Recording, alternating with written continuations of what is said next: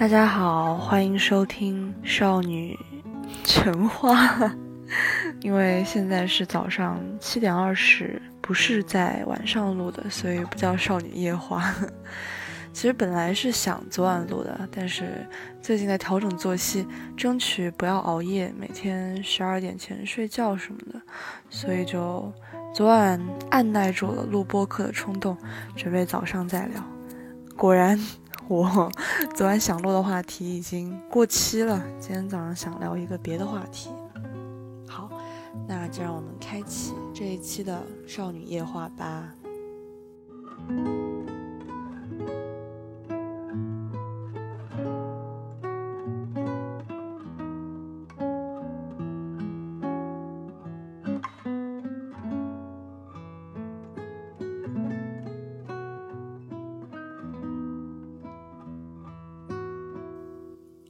这一期想聊的话题，想回想一下我的妈妈。首先，这不是一期煽情的播客，我其实也不喜欢听播客的时候听感动的温情的东西，有点眼泪巴沙的那种。事实上，我一直都有一点反感动、反温情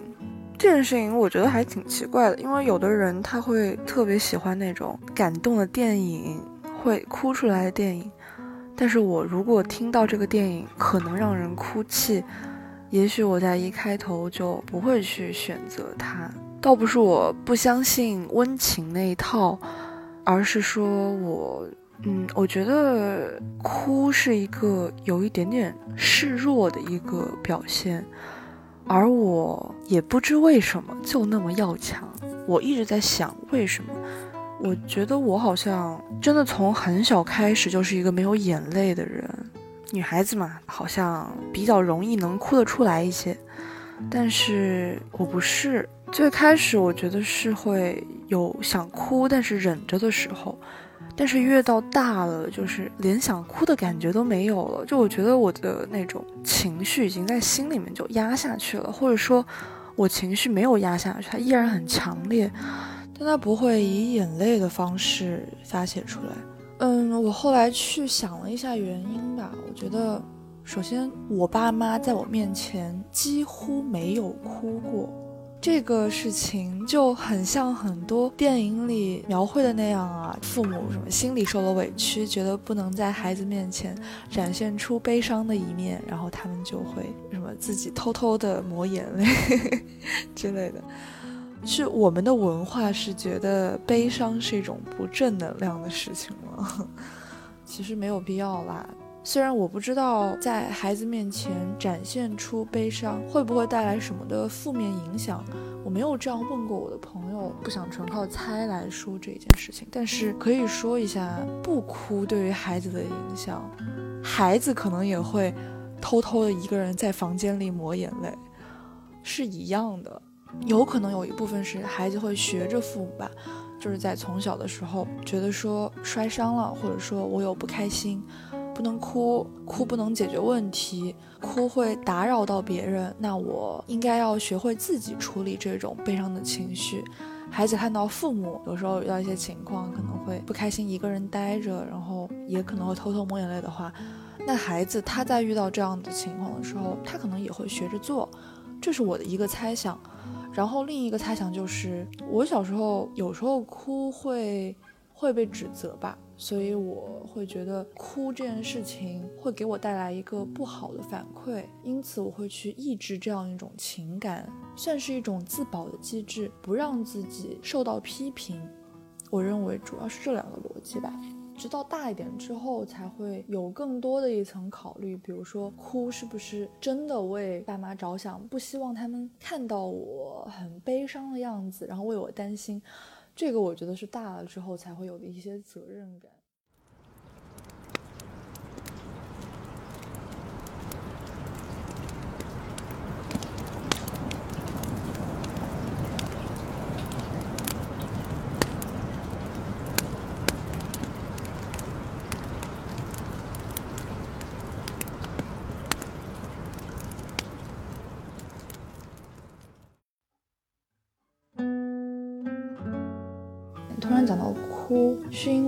我对我妈妈的印象，我觉得她是一个非常温和、理性、平静的人，但是她的温和又是带有原则的，是有棱角的温和。她的理性和平静是有很强的克制在的。首先，我妈妈他们那一代人。不是独生子女家庭吗？就我外公，他当时生了三个孩子，我妈妈正好是中间的那个孩子。可能各个家庭是分人的吧，就是有的家庭会特别宠大的那个孩子，觉得他是家庭的顶梁柱，然后有的家庭会特别宠那个小孩子，对最幼小的那一个会有一种怜爱之情嘛。但是应该很少有家庭宠中间的孩子。在我妈妈这个例子里面的话，外公比较宠大女儿，就我的姨妈，然后又因为最小的那个孩子是是一个男孩子，然后我外公还是带有一些重男轻女的观念在里面，他会很喜欢男孩子，觉得他才是家庭中 最宝贵的那一个人，因此就非常自然而然的，我妈妈成了一个不那么被关心的孩子。他小时候就穿的衣服经常是姐姐穿剩的旧衣服，在要做一些力气活的时候，外公又会说，就是小儿才小呀，本来按正常男生力气来做更加合适一些的事情，会变成让我妈妈来做。所以我觉得我妈一直都还，就是我觉得我妈的忍让是有基因的，是从她小时候就这么习惯了的。这可能也可以解释为什么他的情绪比较少。外公是一个脾气比较暴的一个人，就他经常不跟你讲道理的，直接摔碗，然后发火扔东西的那种人。所以情绪对于我妈来说的确没有用，反而还是一个累赘，会让她挨骂。她是一个感觉从小就被教育的比较老实的那种类型。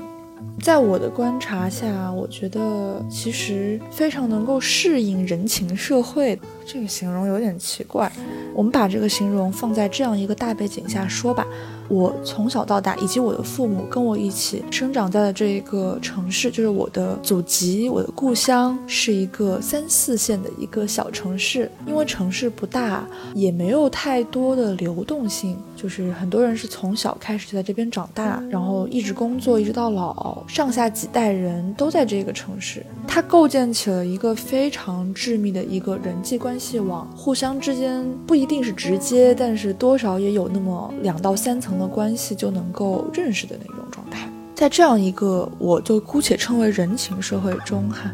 在这样一个人情社会中，其实你需要表现的比较，就姑且拿我妈来说，像我妈这种理性一点的、克制一点的、温和一点的这种性格的人，会比较好去跟别人办事，在别人的心中会留下一个比较好的印象，因为他不添麻烦。也许在人情社会中添麻烦，或者说跟人产生一些羁绊，才是维系你跟他一个人情往来的基础。但是风险还挺大的吧？嗯，要么我举个具体的例子好了，比如说人情社会中很多女人们之间，她们去熟络起来的方式，可能是讲八卦。谁谁家的孩子最近什么离婚了，还是因为什么什么什么？哎呀，年轻就离婚，就是那种你可以想见的一些女人之间非常鸡婆那种谈话嘛，或者评判一些别人家的事件，或者多管一些闲事的这样一些聊天的场景。但是像我妈这样的性格，她不会参与这样一些对话。所以刚才我说，为什么好像人和人之间有一些这种羁绊才是情感的基础？就如果他参与的话，他或许会跟这些女人更加熟悉一些。但是这种熟悉其实是有风险的，就是有代价的，因为你的话指不定会被谁家的女人就传到别人的耳朵里去，那别人心中就会对你有一个不好的印象啊。他在背后这样讲过我，对我有一个什么样的想法，别人心里多少会有一个这样的芥蒂在，你也不知道你的话传出去会变成什么样。就人际社会是很多讲不了道理的，也说不清道不明的，无法言说的这种事情，你知道吗？所以我妈的这种性格就会很安全，她也能够好让别人帮她办点事儿，如果她需要的话，因为她不欠人家什么，她会在大家心中都留下一个还比较好的印象。反而还会更加的，就是就会自如一些吧，我觉得。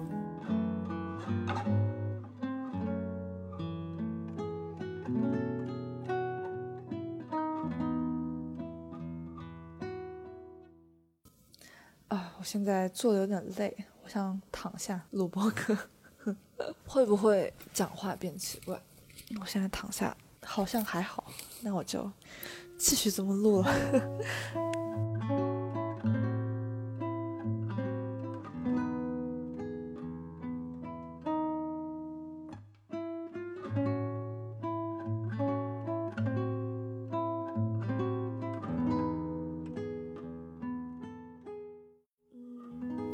到说。我妈妈，我觉得她这种温和的、平静的、理智的性格会更加的好在人情社会中生活。那她在家庭中扮演了一个什么样的角色呢？是这样，就是我觉得我爸爸也是一个传统家庭中比较强势的一个男主人的角色。我爸是一个脾气也比较暴躁，然后会。还蛮有控制欲的人吧，这个词太污名化了，哦，不好这么说，也不叫控制欲吧，就是他会觉得他认准的那一套观念、价值标准是正确的，挺自信的一个男人吧，怎么这么说好了？他会要求我要按照他的那一套去做，就也给到过我很多压力，给我的妈妈当然有很多压力。我在前很多年生长过程中，为一直在外寄宿啊，然后跟家人相处的机会不是特别的多，所以我这么回想起来，我不能想到太多有过我爸训斥我妈的这种情节。他们很少吵架，而且我觉得这个不是因为照顾孩子才不这样，是真的没有。据我的观察吧，我觉得在我们家的相处模式中，为什么这么久都能维持在一个比较平静的、和睦的、稳定的状态？首先，在最关键的事情上，就是在钱，在理财的这个理念上，我爸妈他们是达成了一个共识的。然后，在两个人的情感之间的交流上。为什么两个人之间没有爱情的火花这件事情，我晚一点说。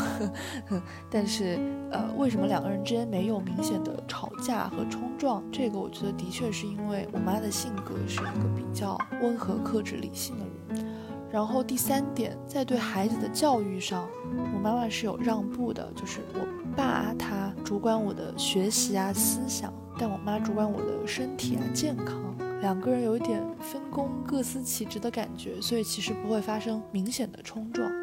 好，那回过头去讲，为什么说在我爸妈身上感觉不到爱情的火花？呃，这个话题我是今年去问我妈的。今年在疫情期间，因为当时哎呀，就跟我妈吵起了架吧。我觉得就是啊，这个男的真的到了中年之后，脾气越来越暴躁了。有一次，我就跟我妈谈心。我就问他说：“我说爸爸性格这么暴躁，你爱他吗？我真的很好奇哦，我对于婚姻真的很好奇。我说你如果不爱他，你跟他在一起为了什么呢？就是我始终不能想通这个事情。我的想法里面，我还是觉得一个人他如果有了一定的经济独立性的话，就为什么他不能离开那一个让他感觉到十分有压迫感的配偶呢？”我就不理解这一点了。我觉得如果我是我妈的话，我早就想要离婚了。但是我妈给到我的答案，我觉得她不是一个仿佛已经受窝囊气受惯了，就已经忍惯了的那种想法，她反而是一个想得很明白的一个状态。我回想了一下，她是怎么跟我说的。首先，她跟我说了她跟我爸爸当时是怎么认识的。他们那个年代还是属于介绍婚姻吧。婚姻其实更多是两个家庭，就是我爸和我妈他们的父母，我的爷爷奶奶、外公外婆这两个家庭，他们之间的一个互相兼容性测试。他们在想着找一个什么样的家庭去联姻，会让两家人情网络的合力发挥到最大效益。这个是我用非常现代化的一种方式去解读了哈，就是门当户对嘛，俗话。我妈那个时候也是包办的婚姻，没有传统的那么包办，就是跟我爸都压根没有见过那种，还是见过的，但是已经被钦定好了的那种。在见到面之前，妈妈就已经被家里人明里暗里的有暗示说，哎，那个男的就不错，就他们家庭不错，他条件什么都不错，这样子。然后我妈在见到他的时候就已经带有了一些使命使命感在身。聊到这一点的时候，我妈现在都还有点，我能看出一点遗憾的感觉。她先跟我讲了她的当时这个恋爱的最开始的这个经历。她后来她就跟我说了一个我意料之中的观点，就是他觉得婚姻到了后面之后，更多的是两个人一起过日子。你们在这个城市已经有了一定的人情基础，你在很多的亲属也好、熟人面前也好。就是你们的这个伴侣的关系，你们的这个婚姻已经是一个仿佛是被认定是不会变的一个事实，然后你们的很多人情网都是依据着这一个事实而延展开来的。如果现在你去变动它，其实会有很多尴尬的事情在，解释的成本都很高啊。这也是我觉得人际社会网它能够存在的一个原因吧，就是关系都还比较稳定，它没有太多的变化性，大家都生活在这儿，谁谁的孩子谁的丈夫这件事情，它没什么太多的改变的一个空间，所以也是考虑到这个因素，离婚的确是一个就不是两个人说你爱不爱就能够解释的一个事情，是一个很复杂的一个。社会的一个选择，所以说，我妈当时就选择了一个对自己比较啊，哎，这么一说好像是我妈有想离婚一样啊，也不是想离婚啦，就是说，我问我妈如果没有爱情，为什么要继续婚姻？她觉得没有必要结束，就选择了一个对她比较有利的一个继续的方式吧。然后她讲到第三点。他对于婚姻已经没有那种爱情的期待了，他觉得婚姻中没有爱情是一件很正常的事情，没有太大关系的事情，所以他不觉得这是个问题。三层听下来，就也还挺能够理解他的，但是依然不能解释为什么不爱了就。不能在一起，因为我会觉得这是一个很分人的一个选择吧。像对我妈妈来说，她不会觉得不爱了是一个问题很大的事情，她根本就没有 觉得不爱了，就她一开始就没有过太多那种恋爱的激情在，也可能跟她性格有关。总归来说哈，就是她的这些观念，我觉得比较个人。放到我这种性格上的人来说，我就不会像他一样这么的，这么的过去。也可能我大一些之后不会这么想吧，我不知道。但是我现在我是经常为他感到惋惜。我这样跟我妈说，我说，我说啊，我说我要是你，我早就忍不了了。这么跟我妈说。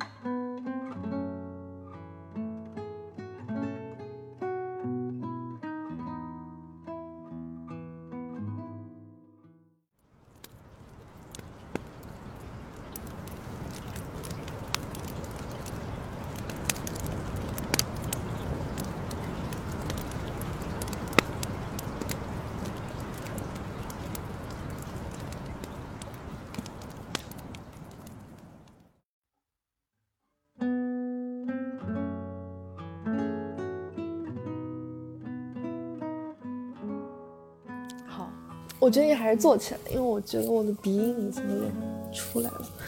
我听我上一期少女独白那个什么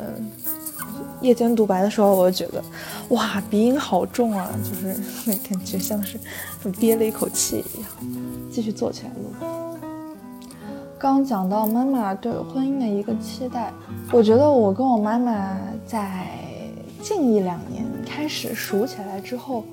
就会讨论一些。我觉得女性之间才能够讨论的话题，比如说我妈妈以一个一个妻子的或者一个女人的视角怎么看待婚姻关系，我也问过她说她怎么看待家庭之间的关系，因为我确实会注意到，在一些很大的年节，就是家庭需要聚餐的这样一些场合中，因为她懂得那一套社会规矩嘛，她知道她作为一个妻子，在这个时候是。有责任，或者说被期待着应该要做一个传统社会中所认为妻子这个角色应该要做的事情。说白了，就是他要做菜，在这个时候他要去前后张罗好一些事情，然后我爸可能就更加负责在场面上去张罗整个场面，比如说在饭桌上，他是主人嘛，他是主场嘛，主动去敬酒，或者说主动去跟大家介绍一些事情，去挑起一个话题，去周转这一个局，而我妈在饭桌上的时候呢。就会表现得很得体的温和，也比较小鸟依人吧，但是会安静，嗯，然后在需要他说话，然后到他那个角色该发表一些什么的时候，他又会出来说。我妈，她是一个她很懂这些东西的一个人。我就问她，我说你会觉得有反抗吗？就是女人不该做这些事情吗？我其实问她这个事情，是我当时今年寒假我看了那个。八十二年生的金智英，然后也确实最近这些女性的什么独立呀、觉醒啊这样一些观点，然后也去了解过，所以我就很好奇，她在在那种语境中，她是在被规训的。当时我的一个想法，我会有跟金智英那个里面展现出的价值观有同构性的一个想法，就是我觉得她应该意识到这种不平等。他应该意识到这种规训和压迫，他应该主动做出一些反抗。我就是不烧，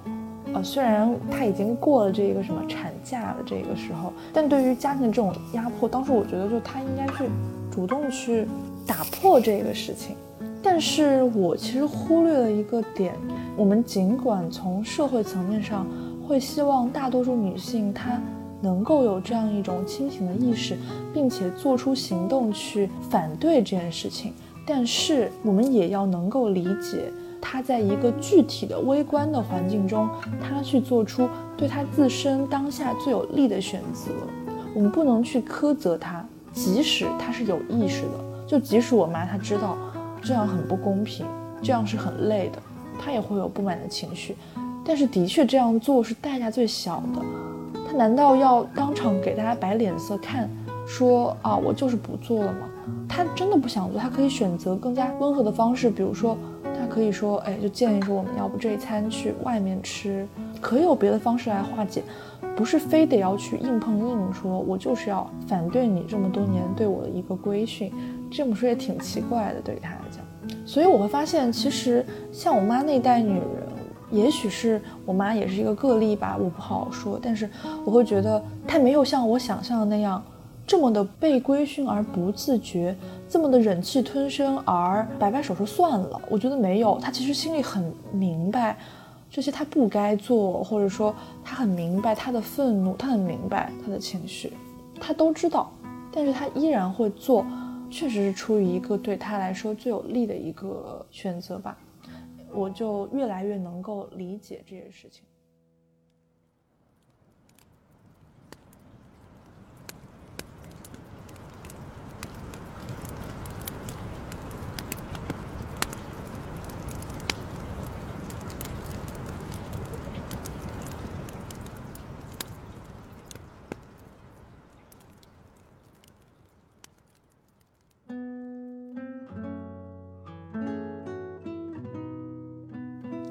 除了家庭的以及之前婚姻的这些点呢，我有时候会跟他探讨一些女生的烦恼，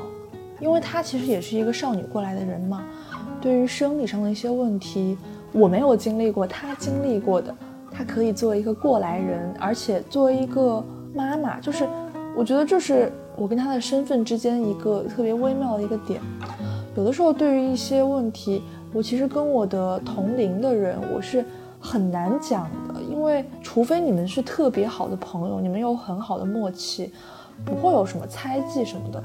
要不然我我经常会觉得我跟一些女生朋友谈论一些事情，她会觉得我是不是有在试探性的问一些什么东西，但是我没有，真的就是自身的困惑，我没有任何具体的指向，我是对于我自身的一些身体的反应，或者说一些变化，或者说一些体验，我有困惑。我只是一个自我的探索而已，我并没有在指涉一个具体的事情。但跟妈妈就比较好，就我会去问到这样一些比较敏感的私人的话题。然后我妈妈也带着一些羞涩，但是她也很快意识到这个话题是她作为一个母亲应该的、必须的给女儿要去上的这么一课。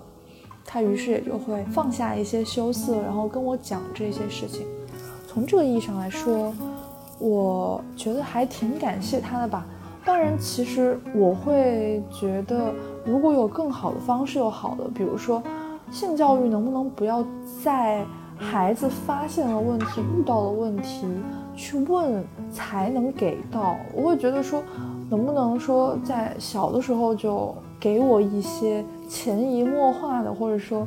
就更加自然而然的一些教育，会比这种问题导向型的教育要更好一些。因为万一我真的是一个就没有这么会去自我省察的一个人。如果我真的就是一个遇到了问题，然后自己憋着的一个人，我觉得就，呃，很可能会有心理阴影的，就一个人揣着慢慢的想。总之，我觉得我还是比较幸运吧，他也愿意说，我也愿意问，嗯，但是我觉得这真的不是一个性教育很好的蓝本。说到这里，插一个小插曲吧，我自己对于性这件事情最开始是怎么样认识到它的？像我刚刚说的问题导向型，我因为这个事情。有过很多的困惑，然后我问过我身边很多的朋友，我觉得还蛮能够代表一些同龄女孩子的吧。我觉得甚至代表中国女孩子，不知道我这么说是不是有点狂妄哈？呃，但是我身边很多人的性教育都是这么来的，就是在遇到了真正的性的威胁或者性的问题的时候，才会去学习、去困惑、去反过头去想这些事情，它们究竟意味着什么。我自己九岁的时候，当时还处于一个完全男女授受不亲的一个阶段，三年级、四年级的样子。然后那个时候周末上舞蹈班，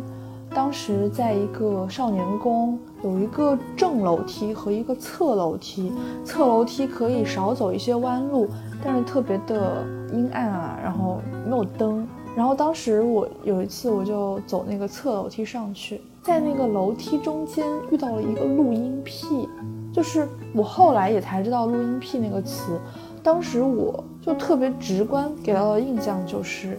当时脱了裤子，然后站在原地用手去去抚摸以及抖动他的那个生殖器，就一个男人，然后我就能看到，我就我就就真的就是那个视觉冲突就特别的大，我我就现在都还记得能够看到。看到一些毛发，然后看到一些就是隐约的生殖器的那种影子啊什么的，就全都能看到吧。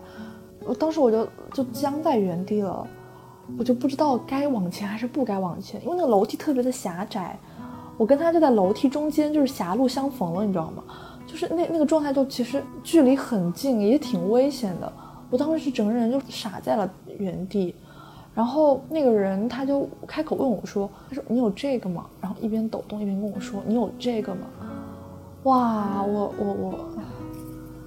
当时我其实特别的，也可能是傻掉了，也可能是真的比较单纯。九岁三年级的时候，那个时候我就以为他是想上厕所，然后他忍不住了，然后他在路上脱了裤子，不知道厕所怎么走。我跟他指了一个路，我说：“我说，哎。”上去，然后右拐直走就好。这小孩真的好傻啊，这好危险啊！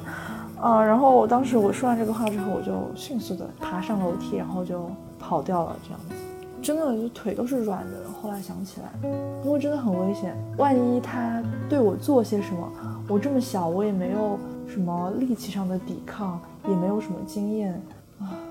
总归当时经历了这个事情之后。在一周之后，又重新去少年宫的时候，这个回忆被勾起来了。因为其实小孩子没有想那么多，我我其实没有困扰的很严重，也没有每天都去想啊，去困惑啊，那倒也没有。在一周之后，重新又置身于那个场景的时候，就意识到，上星期我在这边遇到了一些不太好的事情，然后我就去跟我爸妈就开口讲了我的这个经历。我爸自然是特别的生气，他还当时拿着一个锁车方向盘的一个那个棍子吧，那个东西，然后他说要去把那个男人的头砸烂。嗯，然后我妈妈她当时她就是听着，但她没有说太多。然后她有一次她把我叫到一个房间里面去，然后就第一次告诉我了一些怎么样保护自己的一些方法。她没有直接跟我介绍这是什么，就是这个事情意味着什么。然后以及有可能会发生什么，他而是告诉我说，不要走那种一个人的夜路，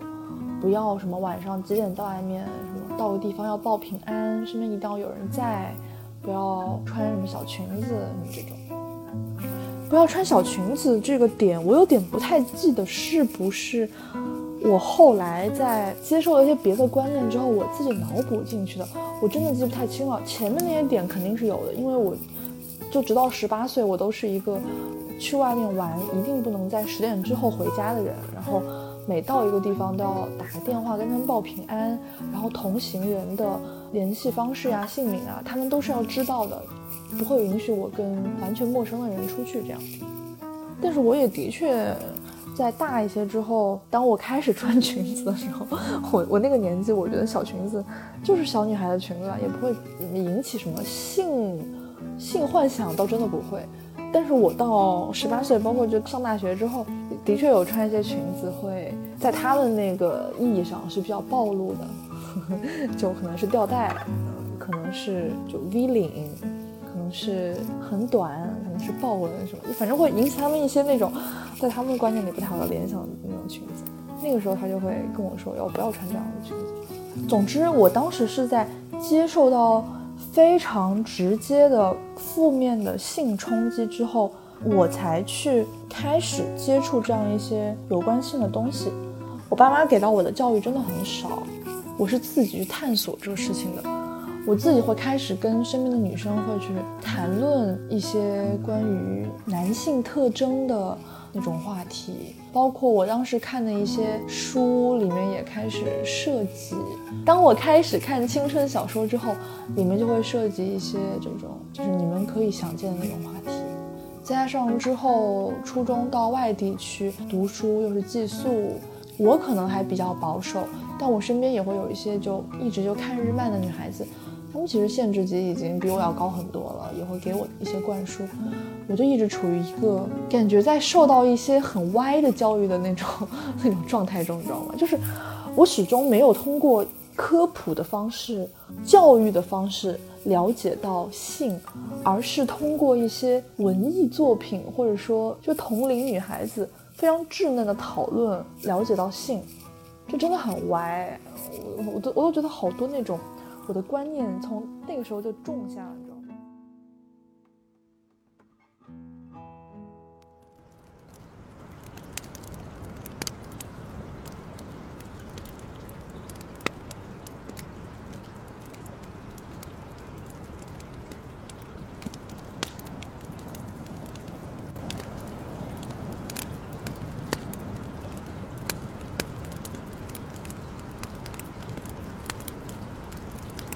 我们这样的话题吧，就是，嗯，我今年年初在跟我妈讨论这样一些感觉只有少女之间才能够聊的话题的时候，我会觉得一开始很紧张，但到后来我有种前所未有的开心。当然，这个原因有我之前说过的，跟我妈妈之间这个女儿和母亲的这种微妙的关系，让我觉得很轻松。我觉得你跟你的朋友也好，朋友会稍微好一些。但主要是跟普通人吧，我们之间越到大了之后，你会发现每个人都有自己的事情，没有谁会太无条件的，就是去跟你唠这件事情，去解决你的困惑，你知道吗？去跟你缠绕。就即便你跟朋友求助，你再去问他一些问题的时候，也会尽可能把自己弄得好懂一些。跟男朋友可能不一样，但是跟男朋友又不会开启这种话题吧，或者说。我谈过的恋爱还没有到开启这个话题的阶段，就是就是跟朋友之间，你们即便在聊这些事情的时候，真正你很失态，你很情绪化，然后别人来愿意这样无条件的拥抱你、倾听你的时候，有可能，但是还是少一些为好。对，就大家还是整体上是一个比较理智交流的状态嘛。但是跟妈妈却有一种仿佛可以，你可以无限追问下去，你不用太在意说会不会你占用他的时间，会不会他不愿意告诉你。我觉得这可能是我今年体验到一点点无条件的那种爱，就是他对我是，在这方面他是有母爱的，他是真的发自内心的希望我也能够好起来，就我也能够好，然后我也能够从心底里去不要为这些事情去困扰。呃，然后我也能够获得很好的性教育之类的。就我觉得我妈妈她是真的对我发自内心的愿意帮助我，所以这是我觉得我母女之间微妙关系的可能是根本原因吧。嗯，第一个点是这个，第二个点就为什么又紧张，然后又放松？嗯，是因为我觉得就我跟我妈妈之间。一直处于一个有一点紧张的一个状态，就是松弛了很多。因为这一个事情，我看到了她比较少女的一面，我看到了她除了温和、克制、理性之外，更加像一个人一样的真实的面。包括她也讲到过她的脆弱，然后因此我就会觉得她就是一个，就是有点像那种什么知心姐姐一样的那种存在吧。我会觉得我离他更近一些了，因为我觉得我跟他在前那么多年相处中很缺乏沟通，所以我跟他很少有这种什么敞开心扉来聊一个话题的这种时候，可能是我自己因为一些倔强、要强，然后叛逆，自己就本身拒绝沟通。也可能是因为，的确，我在很多点上跟他的沟通是不在一个频道上的。就是我跟我妈至今都有很多话是聊不到一起去的，因为因为我妈她真的，她的观念还挺保守、挺传统的吧。然后很多时候，我觉得就她不太能理解我想要干什么。所以在遇到这种能够敞开心扉讲的时候。我会觉得我很难得跟他能有这样好好谈心的时候，然后我就会觉得啊，真好。我妈妈不像我想的那么的遥远，两代人之间没有那么大的代沟，然后我们可以就着一些很亲身的体验去聊一聊，因为她也这么过，她也女孩过，她也少女过。